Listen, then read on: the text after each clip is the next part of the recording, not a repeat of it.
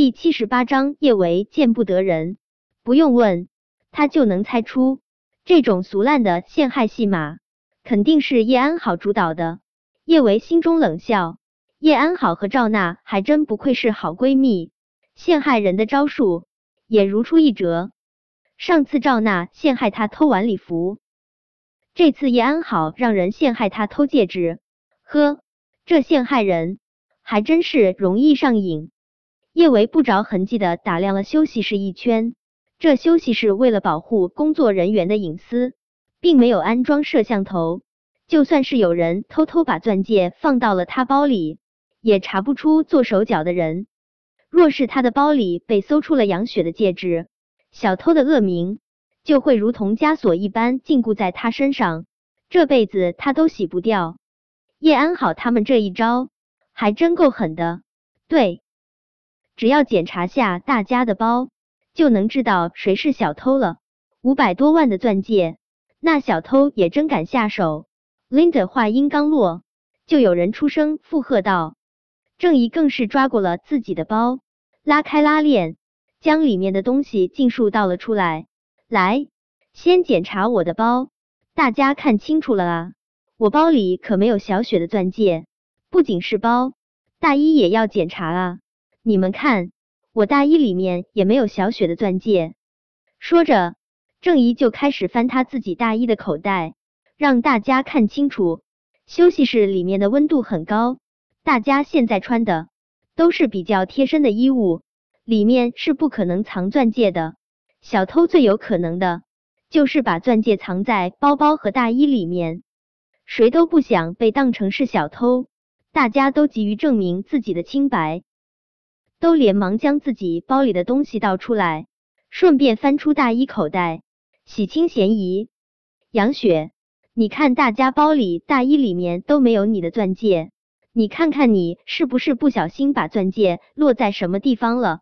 孙晴晴看着一地的狼藉，忍不住皱了下眉头。孙姐，我真的记得很清楚，我就是把钻戒放在了包里，我不可能记错。杨雪笃定无比的对着孙晴晴说道：“可是刚刚大家都已经找了，包里都没有你的钻戒啊！你再好好想想。”孙晴晴话音刚落，Linda 那略有些尖细的嗓音就在空气中响起：“孙制片，我们大家的包和大衣室都没有小雪的钻戒，但是有个人的包还没找啊！”Linda 说完这话，直接走到了叶维的面前：“叶医生。”干嘛把包攥的这么紧？你这包里是不是放了不该放的东西？听了 Linda 的话，大家的视线都齐刷刷的落到了叶维的身上。叶维冷冷的盯着 Linda：“ 我包里放了什么东西，你管不着？对，你喜欢在包里放什么，我是管不着。可若是你的包里藏了别人的东西，这件事我就不能不管了。” Linda 伸出手，就想要夺过叶维手中的包。叶维，别藏着掖着了，快打开你的包，让我们大家看看吧。你要真是清白的，我们谁都冤枉不了你。可若是你的手脚不干不净，请你滚出去，别脏了我们的剧组。Linda，如果我不同意你们检查我的包呢？叶维一把将 Linda 的手拨开，眉眼冷凝的说道。对上叶维清冷的眸，Linda 心中没来由打了个寒战，也不知道是不是人在一起相处久了，气场会传染的事。Linda 觉得叶维身上的气场越来越像陆廷琛，让他无端恐惧。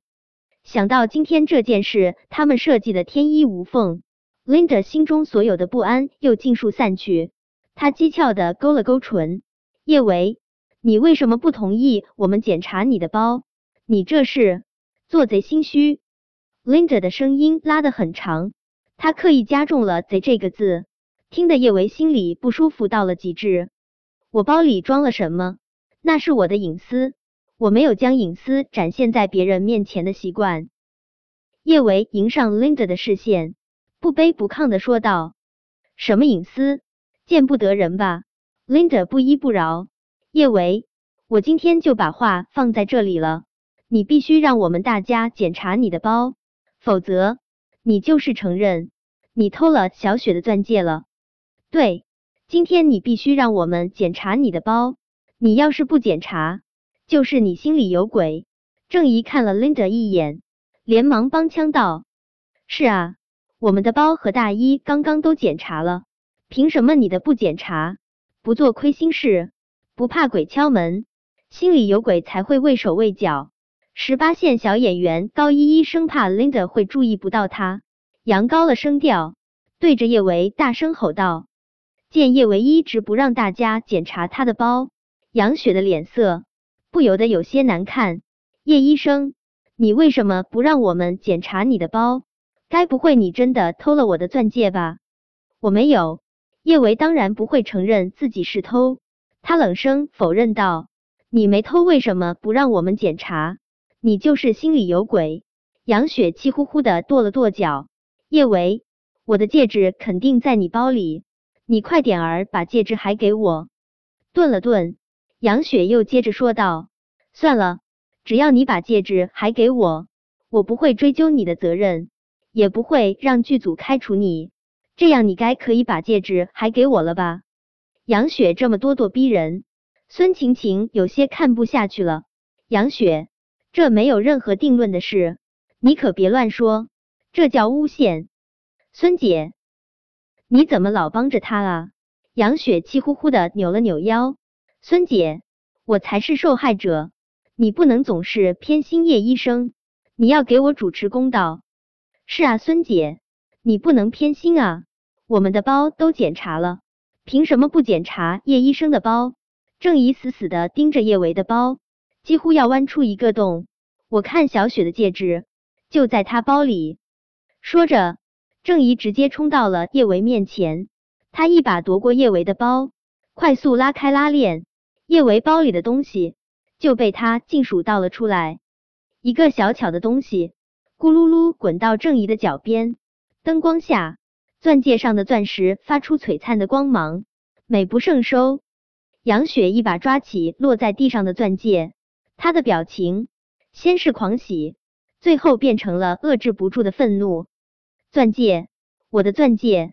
叶医生，你为什么要偷我的钻戒？你要是缺钱？你可以告诉我，我给你。你怎么能做出偷东西这么不要脸的事？